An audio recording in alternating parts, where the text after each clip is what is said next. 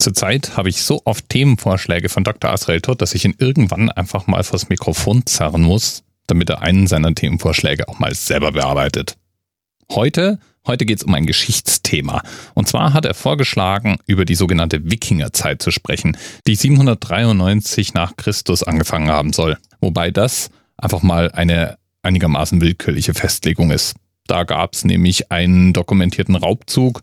Man könnte aber argumentieren, dass die Wikingerzeit, je nachdem, wo in Europa man sich aufhält, früher oder später begonnen und früher oder später als die üblichen 1066 nach Christus auch wieder geendet hat.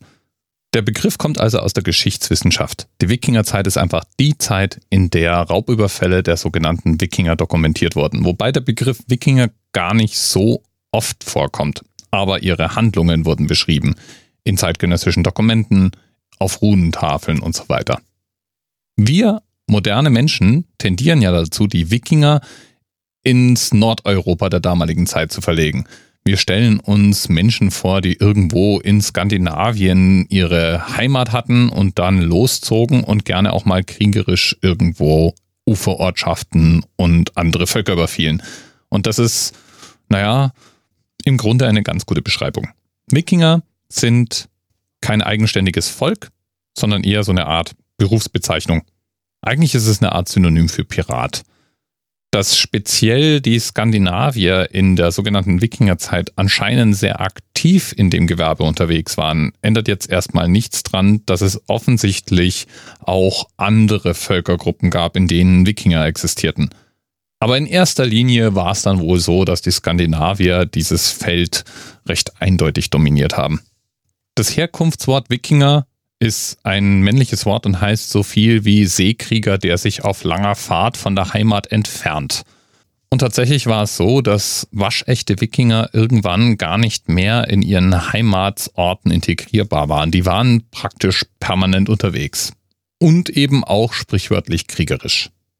Wie man den Begriff der Wikinger nun aufnahm damals, das hing sehr davon ab, wer über die Wikinger schrieb. In der nordeuropäischen Sagenwelt, da war der Wikinger ein heldenhafter Hühne, ein Mann mit Schwert, niemals ein Bauer oder jemand, der hinter einem Flug herläuft, sondern immer eine kriegerische Figur, gerne auch mal gleichgesetzt mit Tapferkeit, Edelmut, Prinzipienstärke, eben das klassische Heldentum. Das drehte sich dann schnell, wenn man in übersetzte christliche Literatur schaut, speziell aus dem Lateinischen übersetzt. Da war praktisch Wikinger das Synonym für Seeräuber. Damit dürfte auch klar sein, wer hier wen hauptsächlich überfallen hat. Wikingerhelden fanden jedenfalls Eingang in alle großen Sagen und Geschichten und Gedichte und Lieder der damaligen Zeit und wurden die Grundlage für das skandinavische Menschenbild. Irgendwann war es nämlich so, dass der Wikinger sozusagen die primitive Vorform des Skandinaviers war oder zumindest so beschrieben wurde. Und nach und nach bildete sich dann eben ein Skandinavier raus, der kultivierter und gebildeter, aber in den Grundzügen ähnlich prinzipientreu, ähnlich tapfer und ähnlich heldenhaft unterwegs war. Der Begriff des Wikingers zieht in Deutschland überhaupt erst im 19. Jahrhundert ein übrigens. Das Zeitalter nach der Wikingerzeit, also die Zeit nach dem Jahr 1066, wird als Mittelalter bezeichnet. Und in der mittelalterlichen Geschichtsschreibung ist in aller Regel im deutschsprachigen oder im zentraleuropäischen Raum eben nicht von Wikingern die Rede, sondern von Normannen. Jetzt habe ich die Wikinger hauptsächlich als plündernde Seeräuber beschrieben beziehungsweise so werden sie beschrieben in der mittelalterlichen europäischen Literatur. Die Wikinger selbst sahen es freilich anders. Sie kämpften eben gegen Unterdrückung, gegen unlautere Herrschaft, gegen grausame Adelige und waren damit eben in einer heldenhaften Mission unterwegs. So zumindest die Zeugnisse, die wir noch haben, die freilich auch ein sehr verzerrtes Bild zeichnen dürften, denn nicht nur sind Wikinger natürlich selber anderer Meinung als die Menschen anderer Länder, die über sie schreiben. Außerdem war es so, dass wir vom ordinären Standard-Wikinger gar nichts an Überlieferungen kennen. Wir kennen tatsächlich nur Niederschriften und Überlieferungen von adligen Wikingern. Und da wurde es meist so dargestellt, dass die Wikingerzeit, also die Zeit, in der diese besagten Adligen eben als Wikinger tätig waren, einfach eine Phase in ihrem Leben war, meistens die Jugend, also weniger als permanenter Lebensstil. Und diese Wikinger, die wurden dann später zum Beispiel wieder Bauern oder so. Ja, und weil man eben nur von den Adligen überhaupt irgendwelche Überlieferungen hat, wird es etwas schwierig, die Spreu vom Weizen zu trennen. Denn Wikinger waren eben überwiegend auf See und längst nicht alle kehrte irgendwann nach Hause zurück und hat sich dann wieder sesshaft gemacht. Kämpfe, Raub, Plünderung, Lösegelderpressung waren nicht die einzigen Tätigkeiten, die man Wikingern heute zuschreibt.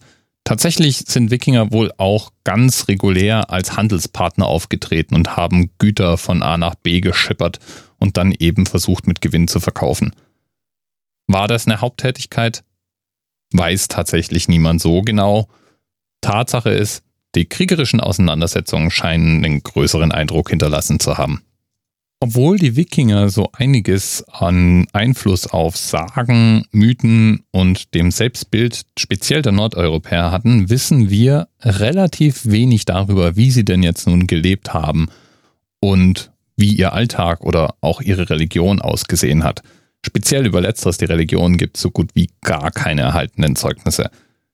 Ein Mythos, den muss man auch aufräumen. Es wird immer wieder mal behauptet, die Wikinger hätten Amerika entdeckt. Das ist allerdings eine recht unscharfe Behauptung, denn die, die man heute als Wikinger bezeichnet, waren es wahrscheinlich nicht, die Nordamerika entdeckt haben, sondern eine andere Volksgruppe, die sogenannten Nordmannen. Also die, die wirklich berechtigterweise als Nordmänner bezeichnet werden. Lieben Dank nochmal an Dr. Asrael Todt für diesen kleinen Ausflug in die Wikingergeschichte. Der Wikipedia-Eintrag zum Thema liest sich übrigens sehr, sehr interessant und ich packe einige andere Links zu Artikeln und Videos in die Notizen zur Sendung. Wer also tiefer in das Thema eintauchen will, der Startpunkt ist gelegt. Bis bald. Thema Rest 10, 9, 8, the experience of 47 individual medical officers. Was hier über die Geheimzahl der Illuminaten steht. Und die 23. Und die 5. Wieso die 5? Die 5 ist die Quersumme von der 23.